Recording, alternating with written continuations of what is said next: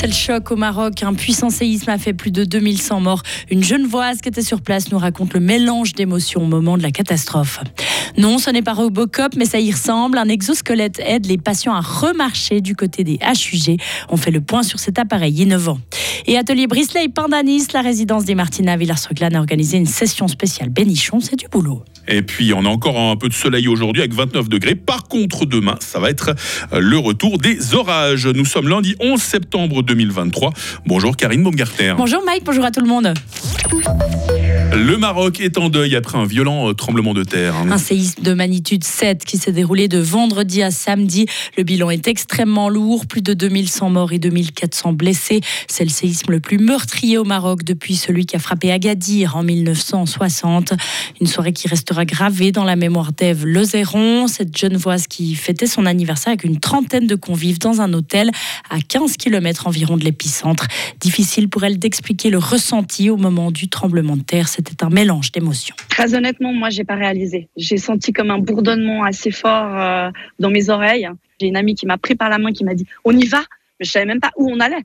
Donc il y en a qui ont déjà vécu ça, qui ont très bien géré. Puis il y a ceux qui suivent. Moi, j'étais vraiment plus hébétée. J'ai pas compris. On a été inégaux dans nos réactions, dans nos post-réactions. Il y a ceux qui ont très peur, il y a ceux qui se mettent à pleurer, il y a ceux qui se mettent à boire un coup. Moi, je fais partie de ceux qui essaient de rire de tout, donc euh, de faire un peu d'humour. Il y a ceux qui ont voulu s'isoler. Il y a mon fils hein, qui a 12 ans, qui a été vraiment très très choqué. Il a dit euh, je veux pas du tout euh, rentrer dans la chambre. Moi, je dors dehors. J'ai dit mais de toute façon, on va tous dormir dehors. Mais lui, il a tremblé toute la nuit. C'est quand même très impressionnant.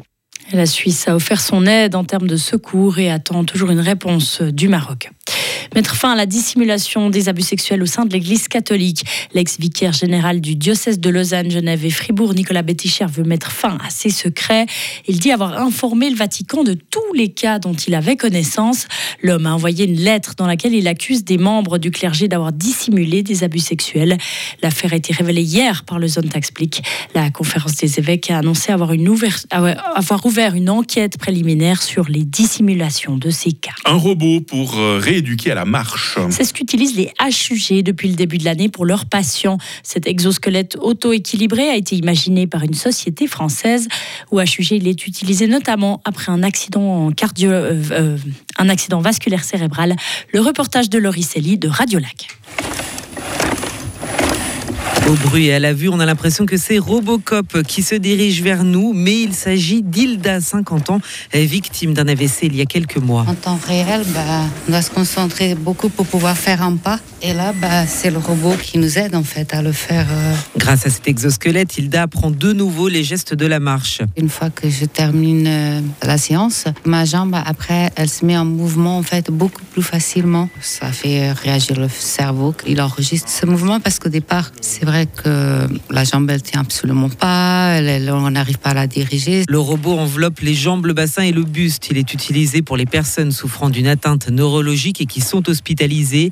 Emmanuel Guyenne, responsable physiothérapeute au HUG. C'est un appareil qui peut euh, marcher tout seul euh, au sol et donc il va porter le patient pendant la marche avec au début une assistance euh, totale. Le patient n'a rien à faire et progressivement le physiothérapeute va baisser l'assistance apportée par le robot. Et puis le patient va faire de plus en plus en actif pour travailler son équilibration et donc mettre en mouvement ses jambes pendant la marche. Le but avec cet exosquelette, travailler de façon intense dès le début de la rééducation pour que les patients récupèrent un peu plus vite leur autonomie à la marche. Et ce robot a un coût, 200 000 francs. Au HUG, il est utilisé uniquement pour les personnes qui sont hospitalisées en neurorééducation. Depuis 11 jours, un meurtrier est en fuite aux États-Unis. Ce Brésilien de 34 ans s'est évadé d'une prison près de Philadelphie et est toujours insaisissable. Pourtant, la police américaine l'a repéré plusieurs fois sans pouvoir l'arrêter. Cette course-poursuite devient gênante pour les forces de l'ordre. Sur les photographies diffusées par les autorités, l'homme, casquette et capuche sur la tête, s'est rasé de très près pour changer d'apparence parce que sur l'avis de recherche, il porte une barbe noire. Le fugitif a écopé de la prison à vie pour le meurtre de son ancienne petite amie. Retour par chez nous enfin, Karine, où la saison des bénichons bat son plein. hein. Une fête chère au cœur des Fribourgeois, mais qui demande du boulot en cuisine.